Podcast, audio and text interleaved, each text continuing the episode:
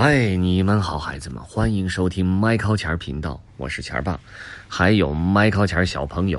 Hello，小朋友们。又快睡着了是吧？那就讲个成语，咱们睡觉好吗？嗯今天这个成语的名字叫做“附庸风雅”。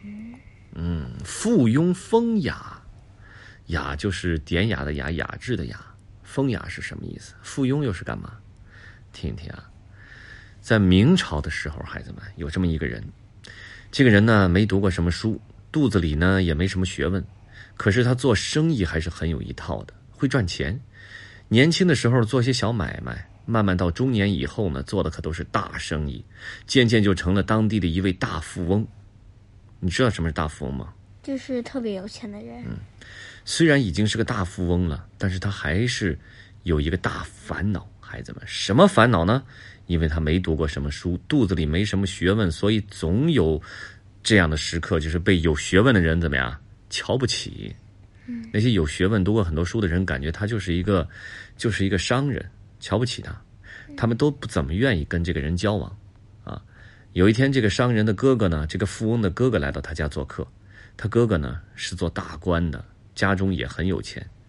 不过他的哥哥跟他不一样，喜欢的都是一些风雅之事。什么是风雅之事呢？嗯，比较典雅、文明，或者说比较呃雅致的事情，比较有格调、有层次的事情。什么样的事情叫风雅呢？比方说，收集一下名人字画，闲暇的时候邀上几位文人好友一起赏析评论，做做诗，聊聊天。谈谈心，知道吧？嗯，叫风雅，或者画画画都可以。这个富翁的哥哥就对他说啊，说最近我在一个朋友家中无意间看到了，嗯，无意间看到他收藏的一幅名画，你知道吗？实在是太宝贵了，我非常想要得到那幅名画。可是这个朋友一口咬定，如果不给他一千两金子，他就不让给我。哎，虽然我家也算是富裕，但一千两黄金啊，弟弟还是有些你知道的。哎，贵。哎，这人一听，心想：从来都是哥哥觉得我没文化，瞧不起我。这次我一定要把这幅名画买到，让他对我刮目相看。既然他买不起嫌贵，我不嫌贵啊，我去买。第二天，哎，这个富翁呢就去哥哥家，就是去他哥哥说的那个朋友家里了。开门见山的就说。我想要买你那幅一千两金子才卖的画，是什么？哪幅画？哥哥的朋友被他问得一头雾水，不知道他说什么。呃，就是那幅那个那个那个这个这个这个这个他他他他他他他的这这个这个这个这个，哎，我也不知道名字，哎，反正就是一幅名画。你说不给你一千两金子，不是就不能给我哥哥那幅画吗？来，我这儿是一千两金子，把那幅画给我吧。孩子们，虽然那是一幅名画。但是，一千两金子这个数目，只是为了表达对这幅画的喜爱。这是那个他哥哥那个朋友随口说出了一个天价，并不是说这幅画就真的值一千两金子，明白吗？啊，那这个人呢，好说歹说，哎，真的用一千两金子买回了这幅画。为什么呢？因为天价嘛，他愿意出这么多钱，人当然也高兴买给他了。是吧？高高兴兴就回了家了。过了几天呢，他就兴冲冲地请他哥哥和哥哥的那些文人朋友来家中做客，心想：我收藏了这幅名画，我可算是个有文化的人了吧？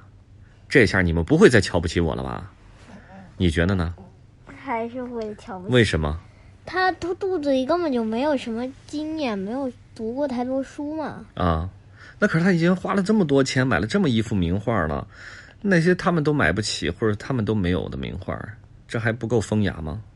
他不喜欢这幅画，他就是用来让哥哥们都羡慕他的。啊、哦，来，咱们看看啊，他不是说把他们都请来了吗？